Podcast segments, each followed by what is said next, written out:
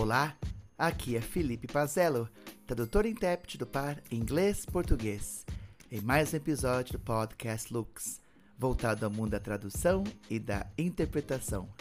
É sempre um prazer imenso ter vocês como nossos ouvintes. Vamos agora a mais uma pergunta para a tradutora e intérprete Meg Batalha. Meg, você poderia falar um pouco para a gente sobre o catálogo Premium de tradutores e intérpretes? Olha, falando sobre o catálogo, né? Muitas pessoas me perguntam: "Ah, mas por que o catálogo? O que é o catálogo e tal?" Eu sou uma pessoa um pouco anarquista. Eu detesto as coisas que são aquele status quo, aquelas coisas que são dentro de uma caixa, que tem que ser de um jeito, aquela coisa igual, entendeu? E, e eu, naquele momento, eu achava as organizações, associações, achava tudo muito chato. Eu não conseguia me encaixar naquele modelo mental dos grupos que existiam naquele momento. Então, eu sei lá, tinha uma imagem, sabe, assim, daquelas aeromoças, né? Aquelas aeromoças pomposas, com aqueles chapeuzinhos, aqueles cabelinhos, aquela roupinha, e entrando no avião, assim, tinha aquele padrão, né, daquelas antigas aeromoças, que eram lindas, né, também. E, e eu sentia uma coisa meio sufocante, sabe?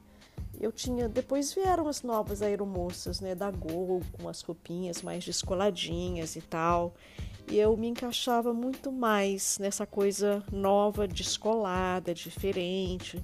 Sim, aquele ar assim um pouco de importância, né? Porque sim, interpretação, intérpretes, nós fazemos parte de uma profissão que é muito valorizada, mas não é algo diferente de outras profissões, né? Nós somos intérpretes porque nós temos habilidade com idiomas e habilidade, uma habilidade específica. Mas sei lá, imagina, eu nunca poderia ser uma veterinária, por exemplo. Em primeiro lugar, porque eu gosto de animais, eu sou vegetariana inclusive, porque eu não, não penso nunca em agredir, ferir um animal, né? Mas ao mesmo tempo eu não gostaria nunca de cuidar de um cachorrinho, ou do cachorro estar tá machucado, ou ter, sei lá, um ferimento, assim, isso me dá arrepios, por exemplo, né? Então eu acho que cada profissão tem a sua característica.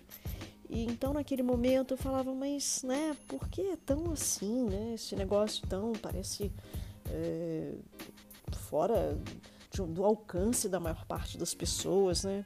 Então, conversando com alguns colegas que tinham essa mesma percepção, pensamos o seguinte: ah, vamos fazer algo para a galera, né? Algo simples, vamos descer do salto, né? E vai continuar sendo lindo, mas um lindo novo, renovado, com uma outra cara, sem essa coisa tipo, uau, aquela intérprete, né? Então, o que, que seria simples? O que, que seria acessível para todo mundo? É, sei lá, um catálogo, um catálogo, uma lista amarela, onde as pessoas vão ali, consultam e tem aquele intérprete que não é, que não se sente Deus, ele se sente uma pessoa com habilidade específica como qualquer outra, né? Então, eu prefiro ser essa metamorfose ambulante do que ter aquela velha opinião formada sobre tudo, né? Mas, ao mesmo tempo, eu percebia a necessidade da união, de pessoas que tivessem alguma coisa em comum, porque a união faz a força. Eu acredito muito nisso. Eu acho que colaborar, ajudar, apoiar, essa deveria ser uma característica que nos torna humanos, que nos faz humanas. Então, essas pessoas surgiram, né? E pensamos nisso, realmente em fazer algo que fosse bacana. Eu mesma, por exemplo, faço parte da Aptrad. Né? A Aptrad é uma associação portuguesa de tradutores e intérpretes, muito legal, faço parte dela porque eu acho interessante também fazer parte de uma associação internacional. E ah, acho que há duas semanas é, o Sintra fez um congresso, fez um encontro de tradutores e intérpretes e eu tinha prometido para Damiana e para que eu faria parte do Sintra porque eu acho que tem uma coisa legal no Sintra, sabe? E, e daí, depois de ajudar a formar as cabines e tal, desse encontro, eu recebi um presente incrível, que é um ano é, de anuidade free para fazer parte do Sintra. Então, eu estou muito orgulhosa, estou muito contente e eu espero que um dia eu possa contribuir para que o Sintra, é, sei lá, já é bacana demais, eu adoro o Sintra, para que o Sintra possa crescer, possa, possa trazer mais pessoas, mais associados, mais associadas, para que a gente realmente possa colaborar, mas que seja uma profissão assim que outras pessoas tenham acesso, sabe? É que nem, por exemplo, a aeromoça, né, que se olhava aquela deusa, né? Agora ela pode ser baixinha, gordinha, negra, é, gay, né? Ainda tem um padrãozinho ali, mas mudou, melhorou, né? Ou seja, é, há espaço para todas as pessoas, é mais inclusivo, né? Então o catálogo um pouco é isso, é uma vontade de ser mais acessível, apesar de, claro, a gente sempre quer ser aceito, né?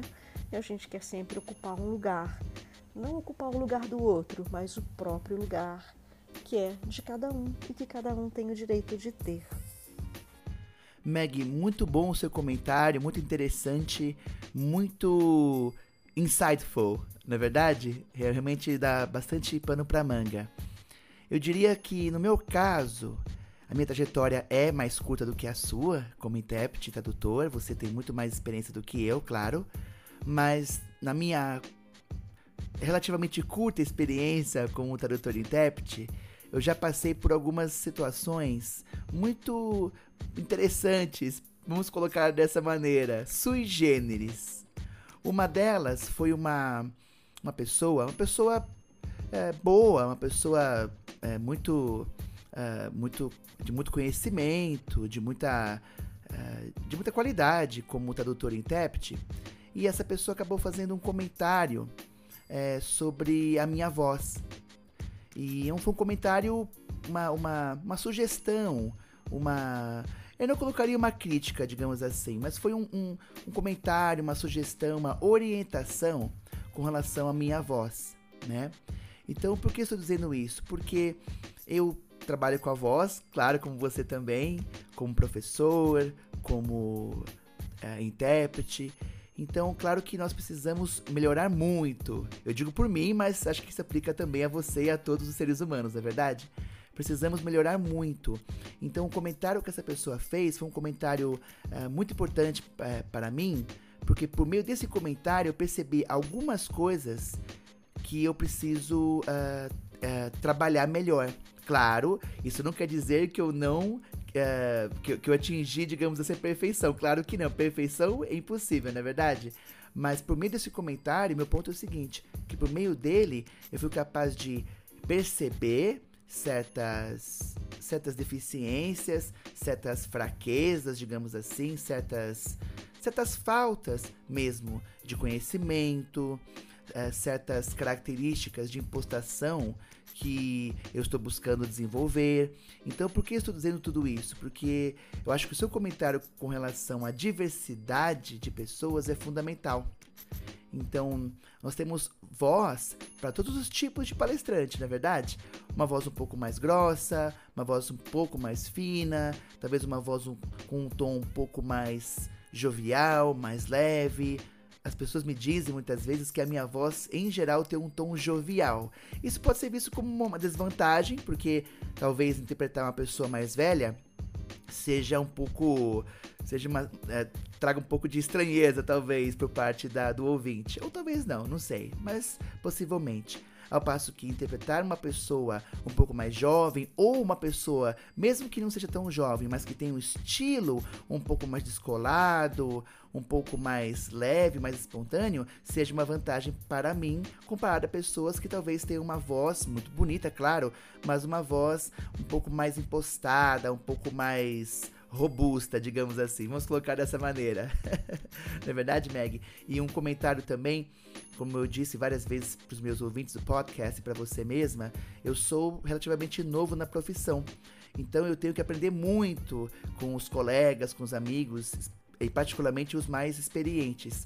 Mas o ponto que você comentou é que antes de virar intérprete, eu tinha uma noção de que interpretação realmente era, digamos assim, reservada para os deuses, deuses e deusas do Olimpo. Claro, há pessoas que, por questões mil, por vários fatores, já têm uma certa, um certo condicionamento mais apropriado para a interpretação, né, de certa maneira. Mas é, eu achava que a interpretação não era para mim por conta de uma de uma certa de uma certa restrição, de uma, de uma falta de acesso à, à área. Eu achava que a interpretação era apenas voltada a pessoas que eram talvez filhas de embaixadores ou pessoas que já nasceram em um contexto linguisticamente privilegiado. Isso, isso que eu quero colocar. Pessoas que desde o começo da vida já viajaram bastante. Isso é muito importante, claro. Meu Deus, quanto mais experiência internacional, melhor. Mas não é meu caso. A minha experiência, eu não filho de embaixador, não sou embaixador, não tenho parentes embaixadores ou políticos mas foi muito importante é, perceber que a interpretação também é para mim e também é para as pessoas que estão me ouvindo aqui, que talvez não tenham um contexto super privilegiado, linguisticamente falando, mas que gostam de comunicação, que gostam de uh, ser pontes entre culturas. Então, há lugar para todos, com certeza.